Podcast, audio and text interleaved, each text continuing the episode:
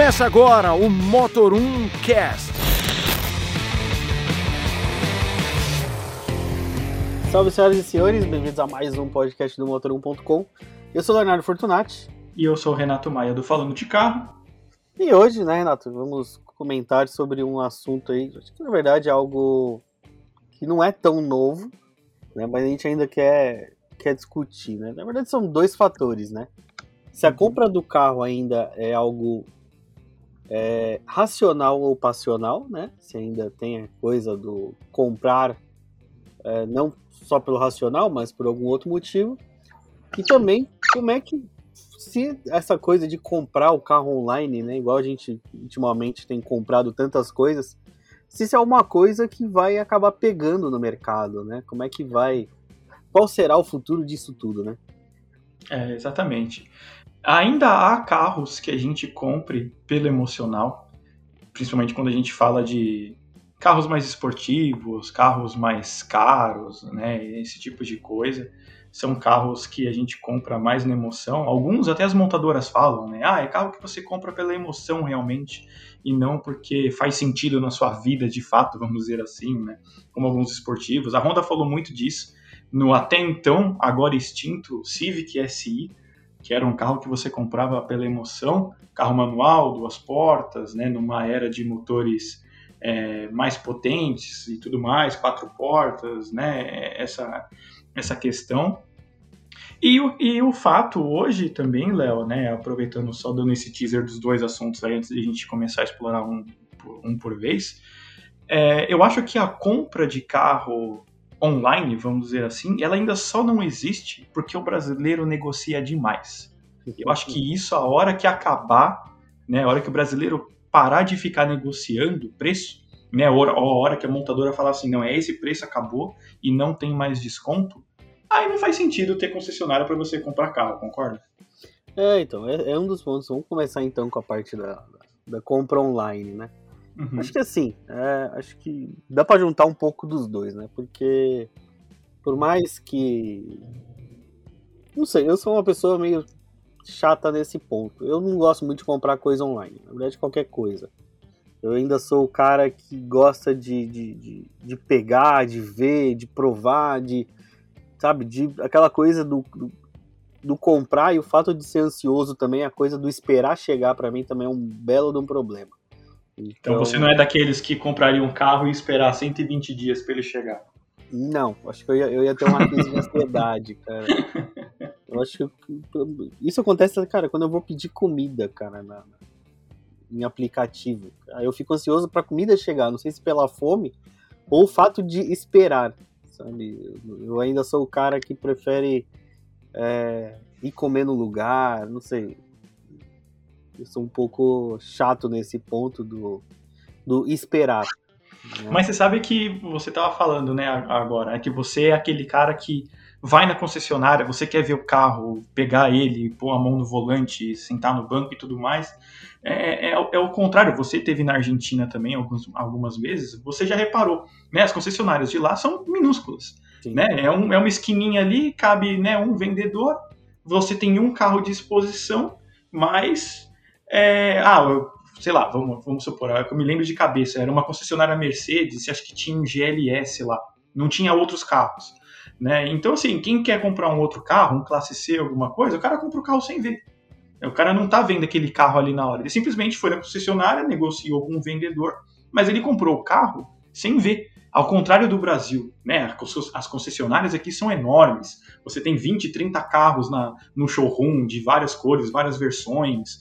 É, é bem ao contrário do que acontece fora do, do nosso mercado. Né? Em outros lugares você tem só um showroom pequenininho, né? Você olha o carro ali e tal, né? Se não tem aquele específico, o vendedor te explica, mas o brasileiro não, é bem o que você falou. O cara quer ver o carro, ele quer saber que o carro existe, né? A pronta entrega, ah, o carro tá no pátio, vamos lá ver o meu carro e tal, né? Tem muito disso aqui ainda. Eu acho que foi até, é, é até um, um, Acho que hoje tá sendo até um, entre aspas, um problema, né?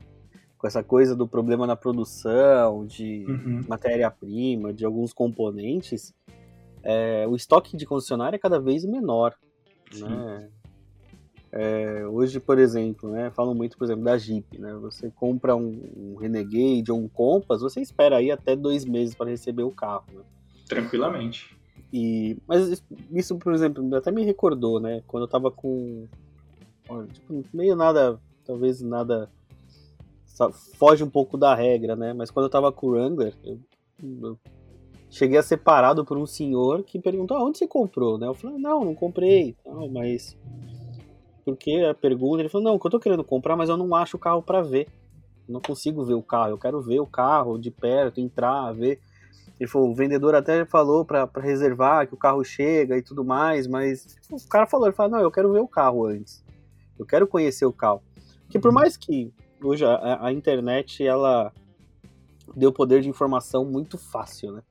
A internet dá informação. Então você entra aí nos nossos canais, nos canais aí de, de colegas nossos, sites, você tem às vezes 80, 90, 100% da informação que você precisa para comprar um carro mas ainda tem a coisa do, do sentir, né? Como. É. O cara vê tudo, lê tudo, mas no fim das contas ele ainda quer ir lá para ter aquela certeza absoluta. É. É, tipo, o cara, né? Várias apresentações de montador eles mostram, né? A pessoa às vezes já chega na concessionária 80, 90% decidido na versão que ele quer, no carro que ele quer. Já sabendo, às vezes, até mais que o vendedor do carro. É. Só que ele quer sentir, né? Por isso que é tão importante a coisa uhum. do test drive, né? É. é você ainda tem uma, aquela coisa do test drive. Foi até uma questão que a gente levantou quando a gente falou de salão do automóvel, né? Que o salão do automóvel tinha que mudar para uma coisa de experiência. Porque muitas vezes o cara não quer só ver o carro, entrar, ah, legal, ele quer dar uma volta, né? Principalmente a coisa de aí os carros cada vez mais tecnologia, carro com motorização turbo, os híbridos, os elétricos, né? As pessoas às vezes não têm noção de como é andar num carro desse, né? Muita gente vem pra gente questiona como é que é um carro híbrido, como é que é um carro elétrico, é, uhum. quais são as sensações que eles passam. E muitas vezes quando a pessoa anda em um, é muito diferente do que ela achava. Né? Então, também tem essa questão. Né? A, a pessoa ainda precisa ter a segurança de que é aquilo que ela quer, né? Porque afinal a gente não tá falando de um livro que você compra, acha uma porcaria e gastou 20 reais. É uma roupa que você comprou e ficou apertada. Não, a gente tá falando de um bem aí que você vai ficar muito tempo. É, é, bem mais caro, né? É um mundo diferente, né? É, e tem algumas coisas que, por mais que a gente fale, né, algumas coisas não tem como a pessoa entender sem realmente presenciar aquilo. Vamos supor, um start-stop da vida, que é uma das coisas que é, já está relativamente presente, mas não hoje no, no carro da massa. Né? O mais que o, o, acho que o carro, o modelo que mais teve start-stop num carro barato, acho que foi o Argo, mas eles já tiraram de linha também né, a função start-stop. Mas que a gente fale, ah, a gente para o carro no farol, o carro desliga, a hora que você pisa na embreagem, o carro liga e você já consegue engatar. Às vezes a pessoa não consegue entender, pô, mas o carro vai desligar, vai demorar para ligar, eu tenho é rápido de sair.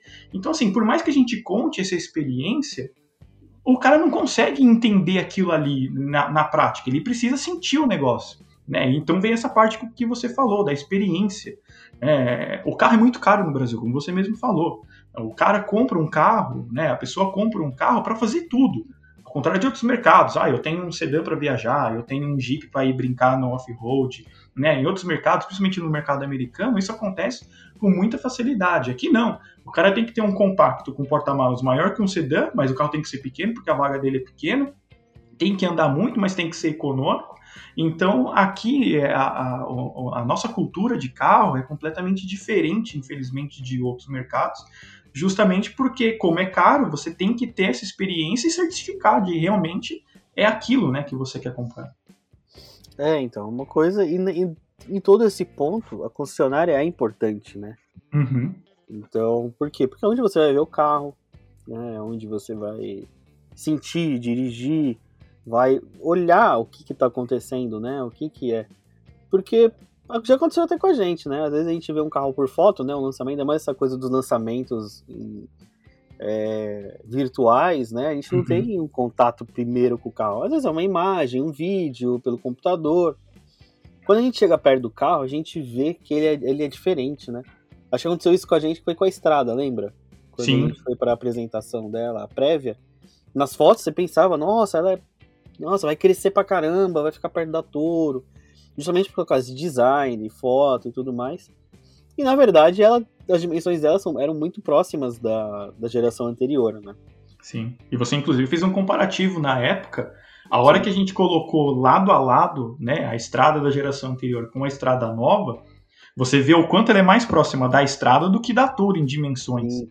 Né? É. E nas fotos parecia que era um caminhão o carro. Uhum. É, então, justamente isso, né? O, o Nivus foi outro, né? Que também nas imagens parecia um carro enorme, né? Aí você chega perto você vê que ele não é tão, tão grande como ele aparenta nas imagens, né? Tem, sempre tem isso. Sim. né? E outra coisa, né? Acabamento, né? Você olha nas fotos, nas imagens, em vídeos, você fala, nossa, acabamento. Mas você chegar no carro, você tocar, né? Tanto que até hoje, né? Muita gente cobra, né? O tal soft touch, né? Uhum. ah, seu painel é fofinho, não sei o que, né? É uma questão de, de qualidade percebida, né? A gente falou bastante disso nos últimos programas. Sim. É, muita gente ainda tem a coisa do acabamento, né? Às vezes na foto ele é lindo, mas aí você chega perto, você vê uma rebarba, você vê uma peça que não é tão bem encaixada, um plástico que não agrada é, visualmente. Então, A textura, às vezes, do plástico incomoda né, o usuário. É, e outra questão também, né? A gente, a gente fala ah, os carros, as dimensões do carro e tudo mais, né?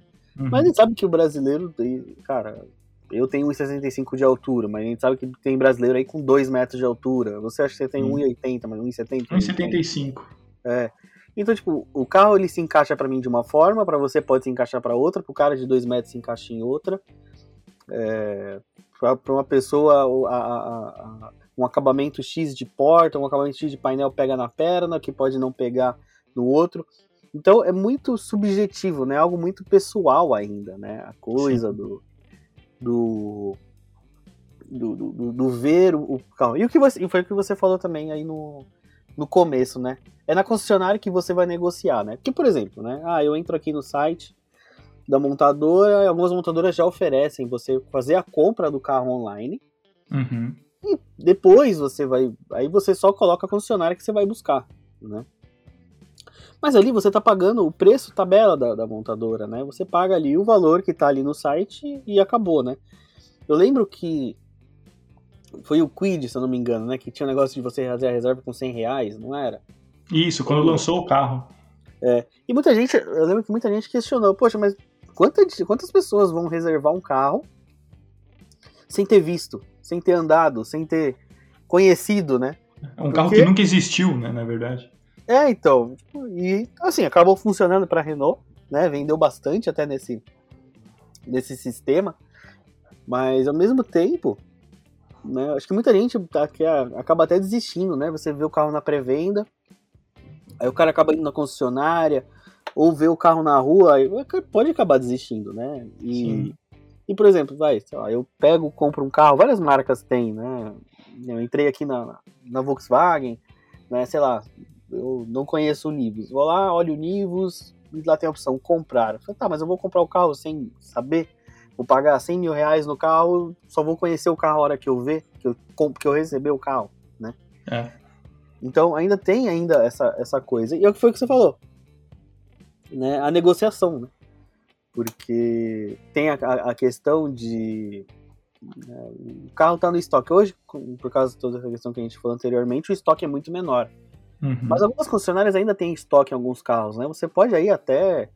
é, às vezes a gente tá no- vai, numa linha 20, 21, 21, 21 já. Às vezes tem alguns carros da linha 2020 no estoque. Tem aquele carro 2021, aquela cor que ninguém quer e você acha legal.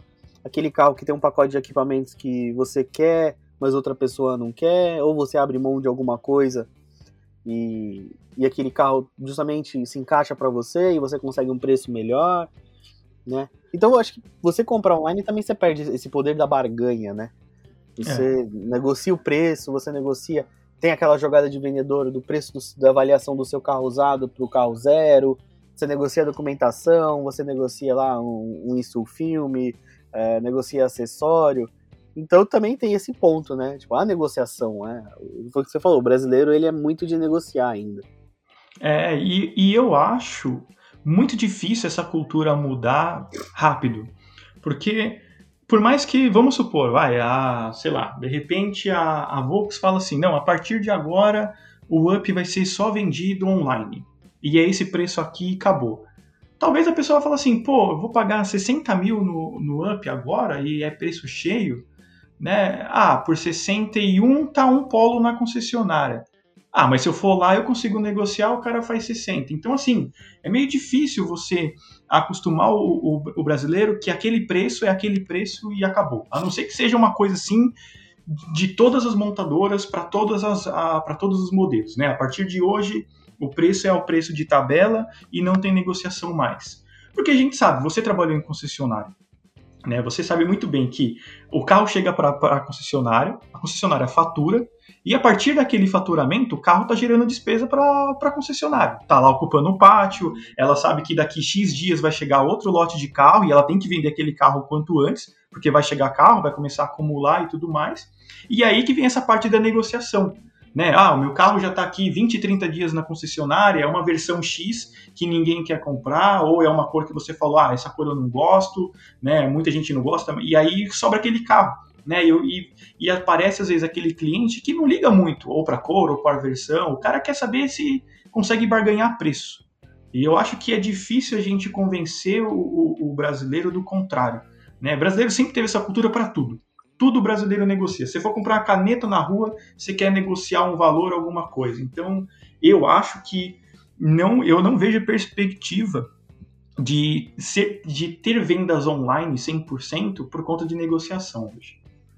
Não, não, não só isso, né? Você falou que, é, que como é que, pelo menos eu, eu não sei como é que tá hoje a concessionária, mas na época era muito assim, né? Até um amigo meu que depois trabalhou em outra marca falou a, a, a montadora ele manda X carros para você por, por uhum. semana, por mês, né? Ah, mas ó, sei lá, sei lá, eu tenho uma concessionária Volkswagen. Na minha concessionária eu vendo mais Tiguan, eu vendo mais T-Cross, eu vendo mais Polo. Tá, mas dentro desse lote vai ter Gol, vai ter Saveiro, vai ter Voyage, vai ter Up, vai ter. Passat, é, um Passat, que for. É, vai ter um Passat que estava encalhado na concessionária, na, na, na, na, fábrica, vai ter uma Amarok, vai ter tudo né? Você vai ter que vender esses carros, né? Você, tipo, você não pode chegar na, na, na, época, pelo menos, eu não estou falando, eu não sei como é que tá hoje, mas você não podia chegar, a não ser carro por encomenda, né? Sei lá, o meu cliente ele quer um Polo GTS azul. Foi o uhum. pedido na fábrica, o carro chega, já chega pro cliente, né? Já chega faturado pro cliente, tudo bonitinho.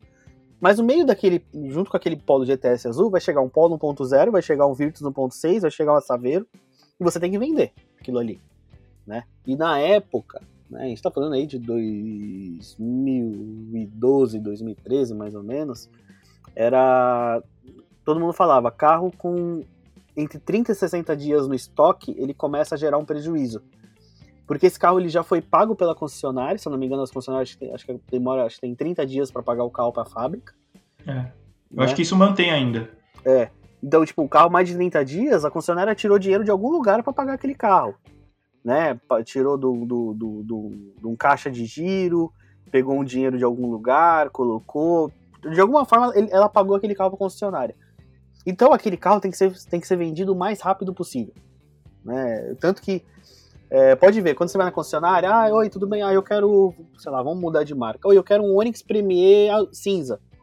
Legal, ah, o vendedor vai lá, olha no computador, olha, eu tenho cinza no valor tal, mas ó, se você quiser um, um, um branco ou um preto, eu consigo aqui, ó, 2, 3, 4 mil reais mais barato. Por quê? Porque é um carro que provavelmente chegou, né? Ele tá no estoque, às vezes é uma versão X. Ah, eu quero um, eu quero um Onix LTZ porque o Premier não encaixa no meu orçamento. Ó, mas eu tenho um Premier aqui, ele é 2021 ou ele é 2020, eu consigo fazer o preço do LTZ. Né? É, é a jogada de valores, né? Você uhum. tem ali, o vendedor, ele sabe quanto tempo aquele carro está no estoque dele, né? Eu cheguei a ver carro na época que custava, na época, né? Era um carro de, se não me engano, era 150 mil, sair por, 8, por 90, porque o carro tinha 65, 70 dias de estoque. Né? Ele já tinha dado prejuízo dentro da concessionária e falou, mano, tira esse carro daqui. Entendeu? Hum. Às vezes vende pelo valor que pagou o concessionário, só para se livrar do carro, né? É, você, você tá ali, você tá repondo o dinheiro do caixa, por exemplo, né? Uhum. E por isso Sai também. Zero a zero. E também por isso que a gente fala muito de o melhor momento para comprar um carro é no fim do mês, né? Porque tem dois pontos, né? Primeiro, tem a questão de você, os vendedores estão querendo fechar a meta, e a concessionária também tem uma meta de emplacamentos dentro da montadora, né? Cada uma tem a sua meta de, de venda. Ah, minha, ó, minha concessionária aqui, quantos eu tenho que vender? Ah, você tem que vender 100 unidades por mês. Puta, às vezes o cara chega lá nos últimos dias, tá com 90. O vendedor fala, cara, ó, você tem, tem que emplacar 10 carros aí em um, um, dois dias. Né? Então o cara vai lá, faz um preço, uma negociação, um acessório, paga melhor no seu usado. Alguma coisa ele vai fazer para bater a meta. Eu cheguei a ver carros sendo emplacados na concessionária, no nome da concessionária, para bater meta. Às vezes falta um, dois carros, é, emplaca o carro lá no nome da concessionária mesmo, põe no, põe, e põe no showroom de usados e fala, não, um carro zero quilômetro emplacado. Né? O que muda é isso, você vai. E aí o cara já barganha com o cliente, fala, ó, oh, eu tenho um carro aqui emplacado já, você não precisa fazer nada, é só levar e é. tal.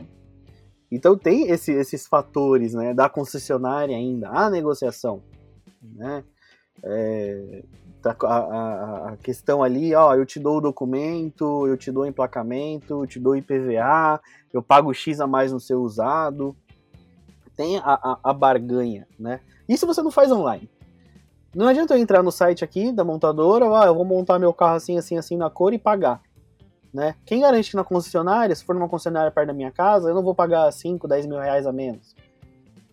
Né? Então tem, ainda tem essa questão né, da negociação, do comprar, do comprar, do procurar. Né? Eu lembro que meu pai, uma vez a gente, isso em 2001, a gente foi comprar, meu pai tava querendo, era um dos primeiros carros zero dele, assim um carro bom, né? Na época 2001, você ter um carro de 30 mil reais, 35 mil reais, você tinha um carro bom. Uhum. E eu lembro que a gente tava procurando, ele queria um, um tal, de jeito tal, jeito tal, jeito tal. Cara, eu moro na, na, zona norte de São Paulo, a gente foi parar em São Bernardo do Campo. Pra achar o carro do jeito que ele queria, no preço que ele podia pagar, na cor que ele queria, na versão. Né? Na verdade, não era nem a versão que ele queria, acabou pegando uma melhor, porque era um carro que já estava no estoque há alguns dias. Então, tipo, às vezes o cara ele, ele abre mão de, tipo, ah, vou comprar o carro lá de casa. Não, às vezes você pode comprar o carro a 20 km da sua casa. Quem mora em interior, por exemplo, quantas pessoas a gente sabe que mora no, no, em Campinas, mora em Sorocaba, mora em cidades na região de São Paulo, até mais longe, compra o carro em São Paulo. Né, sei lá, por uma questão aí, às vezes o cara economiza 2, 3 mil reais, mas ele vai, às vezes ele gasta 500 para vir para São Paulo e buscar uhum. o carro. Então para ele não faz diferença, né? Sim. É, e tem muito também. É, é, brasileiro em geral tem, tem esse lado de. Ah, eu consegui 500 reais no carro aqui. E o cara já sai mó feliz porque conseguiu esses 500 reais. Foi um puta negócio. Sim. Né? A documentação, né? Tipo, oh, o cara me deu o é. documento, né? Exato. Então, assim, tem esse lado do, da conquista, né? O cara ir lá batalhar pelo carro e tal, e não sei o quê. É, tem muito disso, é cultural do brasileiro negociar sempre, chorar preço e tal, e não sei o quê. Por mais às vezes que o cara vai lá tirar 100 reais do carro, né? O cara fala assim, não, então eu te dou um jogo de tapete, vai, você quer o carro, ó, tapete, te dou um tapete protetor de carta. Aqui pra concessionária vai custar, sei lá, 100 reais. Mas só pro cara achar que ele saiu levando vantagem em alguma coisa. É, a concessionária gastou 100, 100, 150 reais, mas vendeu o carro, entendeu? É. É, é tem esse fator, né? É muito é, por isso que eu acho assim, né? O cara vai. Eu acho que até mais. Né, tem gente, ah, mas as premium ainda o cara faz isso mais. Eu acho que faz menos. Cara, quantas concessionárias, lógico que antes da pandemia, quantas concessionárias oferecem, oferecem café da manhã para cliente? Sim. Né? O cara tem uma carteira, uma carteira de clientes lá. Eu fui muito em, em, em café da manhã, de, meus, tenho amigos que tem Mini Cooper, né? Aí, ah, vai ter um café da manhã numa concessionária tal aqui e tal. Chega lá, por quê? Porque o cara já tem a carteira de clientes. O cliente chega na concessionária. Às vezes ele tem um, sei lá, ele tem um Mini Cooper 2015. Chegou o 2020, o cara olha o 2020, aí tá, o cara já é cliente da casa, negocia e leva e troca e pega o carro do cara ali, num, faz um preço especial porque o cara já é da casa, né? Então, é, o cara faz um, ah, então teu carro tá aqui, né? Ó, te pago tanto, você dá X aí e parcela os outros, sei lá, às vezes faz sem juros, né? Se é uma taxa zero da vida. O cara fala, não, faz um preço legal aqui, não sei o quê, o cara troca de carro, né? Só por tá ali, né? Aquela fidelização, é, né? Tipo, sei lá, que, que a concessionária gaste 500 reais no café da manhã para os clientes. Cara, ela pode sair dali com dois carros, às vezes dois. Um, um carro que ela vender, ela já saiu no lucro. Sim. Né? Que ela venda um carro para aquele cliente, né? É, porque o, o, cara, ele entrou na concessionária, ah, vou tomar café e conversar com meus amigos. Mas às vezes ali chegou uma novidade, chegou um carro novo que o cara veio de perto, aí atiça aquela coisa do emocional. Né? O cara vê o carro, às vezes não mudou coisa nenhuma no carro, mudou um detalhe, mudou um painel, mudou um friso do cara. Caramba, esse é 2020, olha que legal, e não sei o que, olha isso. Então, também desperta a curiosidade do cara. Ou o cara já desperta ali num, num outro modelo acima. Ó, oh, chegou um híbrido, chegou um SUV, chegou um conversível, chegou tal. Isso desperta o cliente. Né? Isso vem acontecendo muito também. É, as premiums vêm fazendo muito isso. Eventinho, né? Para cliente selecionado. Ah, igual a BMW e a Mercedes faz muito isso. Alugam uma pista aí no interior, né? Ou faz em Interlagos aqui para o pessoal de São Paulo. Ah, chama lá 50, 60 clientes de bom potencial que, que de repente a montadora, né, a concessionária sabe, pô, se eu trazer esse cara, ele troca a M3 dele ou o cara troca a M340 numa M3 nova. Leva o cara lá para dar uma volta e tal, o cara faz o acelero, Aí vem o vendedor, pô, e aí, você gostou e tal? Ó, você não quer levar? O carro chegou, chegou numa cortal exclusiva, só você vai ter, não sei o que, o cara abraça o carro. Né? A montadora vem fazendo muito isso e vendendo certo pra caramba.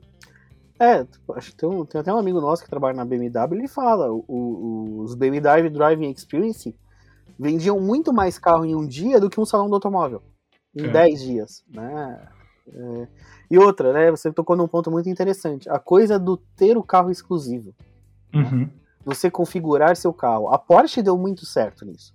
Sim. A Porsche foi genial quando chegou ao Brasil. Você configura seu carro, cor, roda, é, acessório, fibra de carbono. Eu não quero fibra de carbono, eu quero. Você vai ter seu carro do seu jeito. Tem, na época tinha alguns carros de estoque, eu acho que hoje, por causa da correria de é, fila de espera da Porsche, você não tem mais um estoque.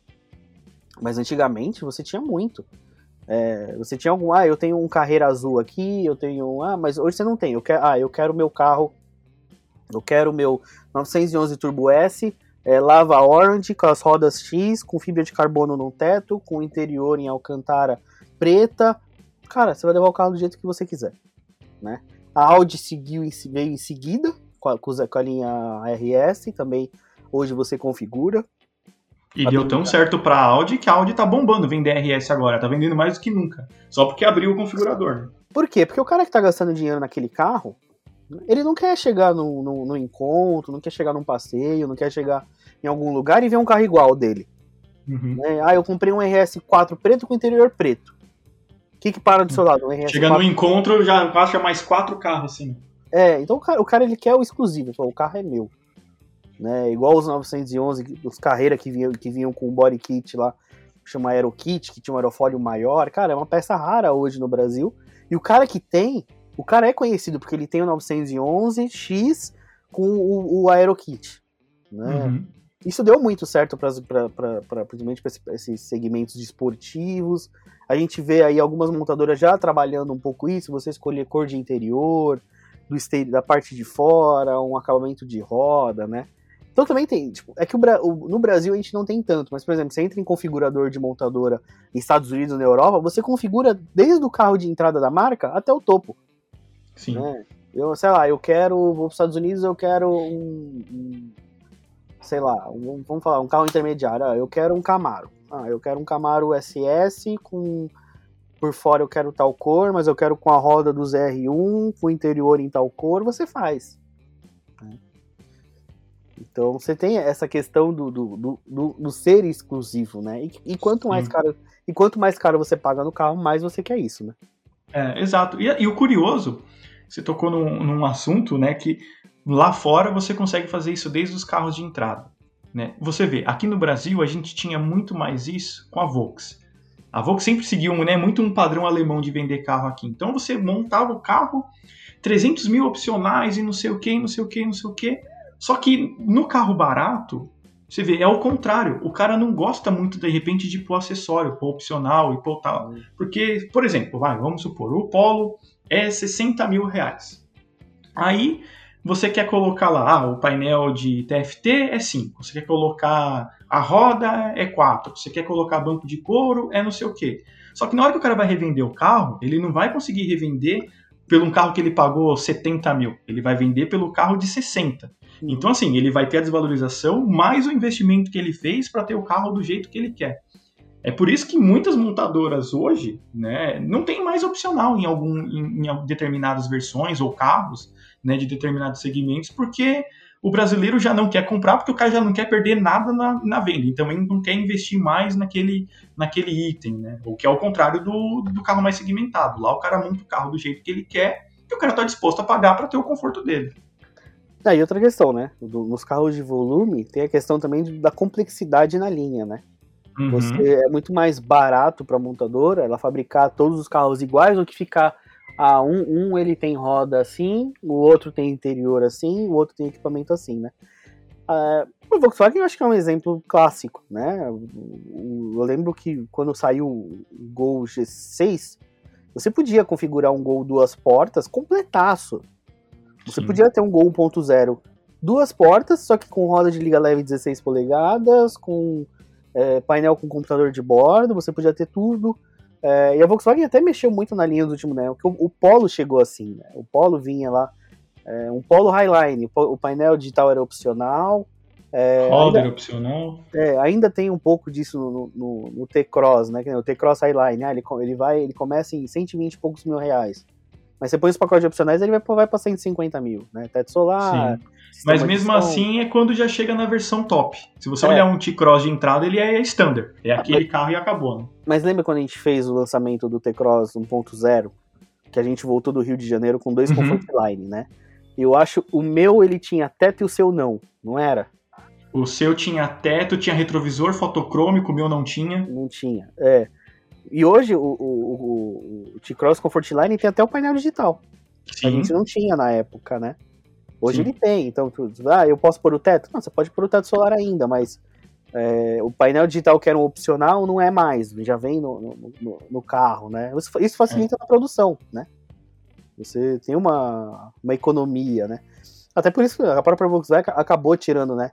O Fox e Up tinham várias versões, né? Acabaram ficando enxugaram as linhas, né? Sim. É, o Up agora que virou, virou quatro lugares é uma versão só também. É. É, o Up uma época era Up aspirado em duas versões, aí vinha TSI, Move, High, aí vinha Pepper, aí vinha Cross. Tipo, eles foram, né? Você vai diminuindo a, a oferta, né? Você vê o que, uhum. o que o cliente compra. O cliente não tá comprando o TSI básico, ele tá comprando o TSI mais completo. Então tá, então vamos pôr. Ah, o, o, no polo, ah, o cara, a gente sabe, né? Muita gente aí. Ah, eu, eu quero um polo Highline, um Virtus Highline, mas eu não quero sem o painel. Então vai lá, compra o pacote com o painel e roda.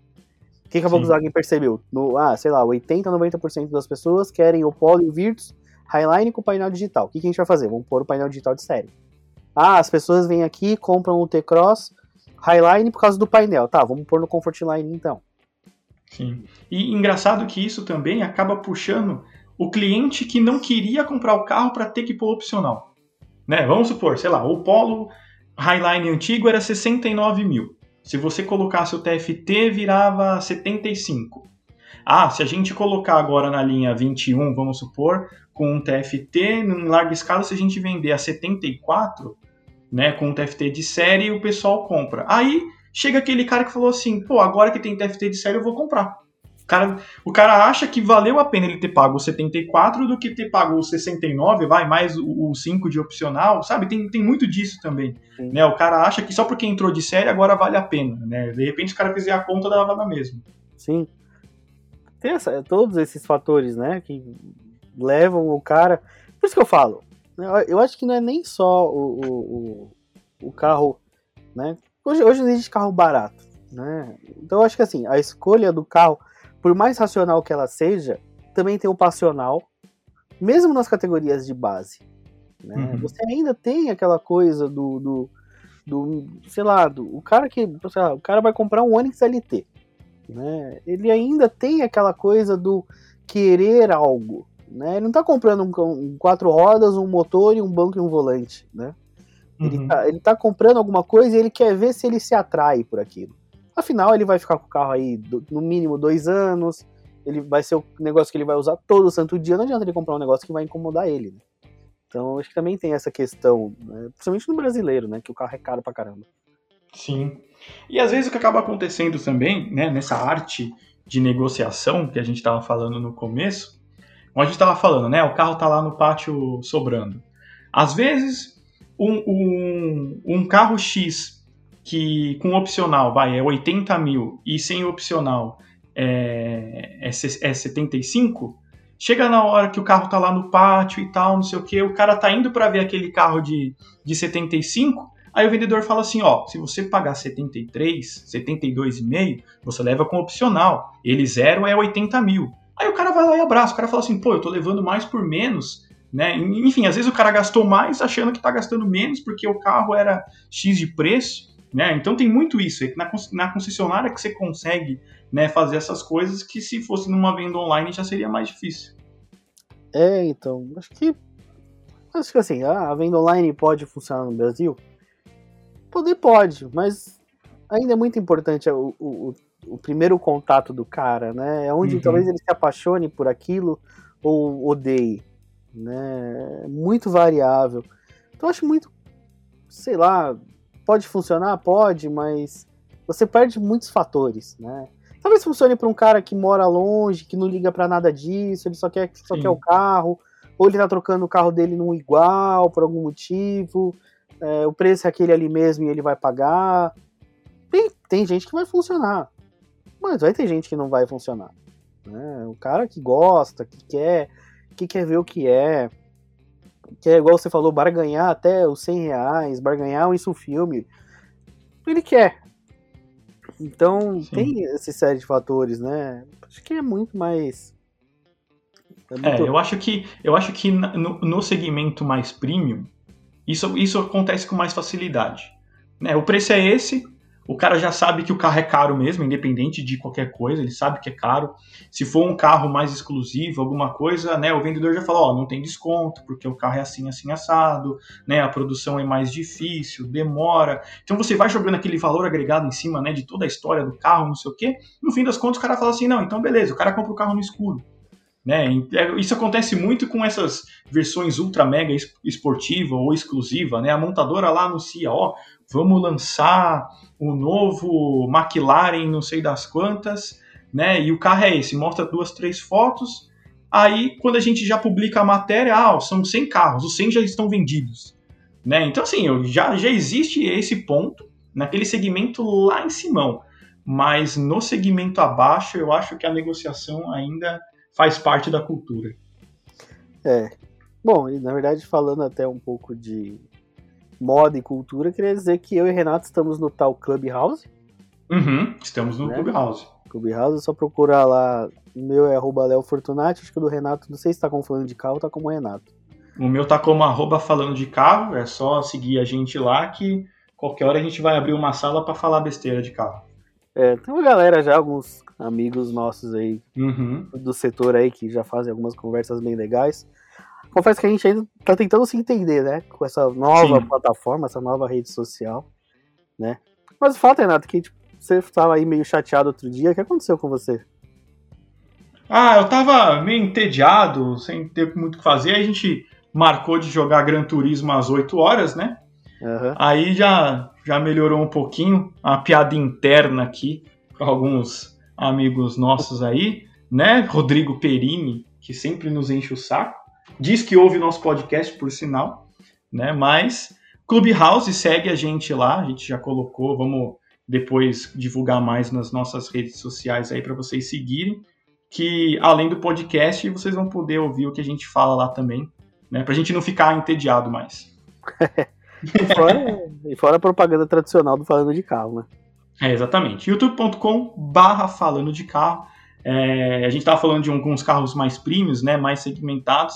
A gente está com um vídeo bem legal lá do GLC 63 AMG, um carro bem exclusivo aí para quem gosta de alta performance e passar um pouco de vontade, né, já que é um carro que já está beirando um milhão de reais. mas vale a pena aí a gente conhecer o que, que a indústria alemã está fazendo de bem interessante nesse setor. E o nosso Instagram, arroba falando de carro, é só seguir a gente lá também. É. Esse também, procura o Motor 1 no, no YouTube, no, no, Instagram e no Facebook. A gente se vê na semana que vem. Fica aqui meu Isso. abraço e até lá. Até lá, pessoal. Um abraço.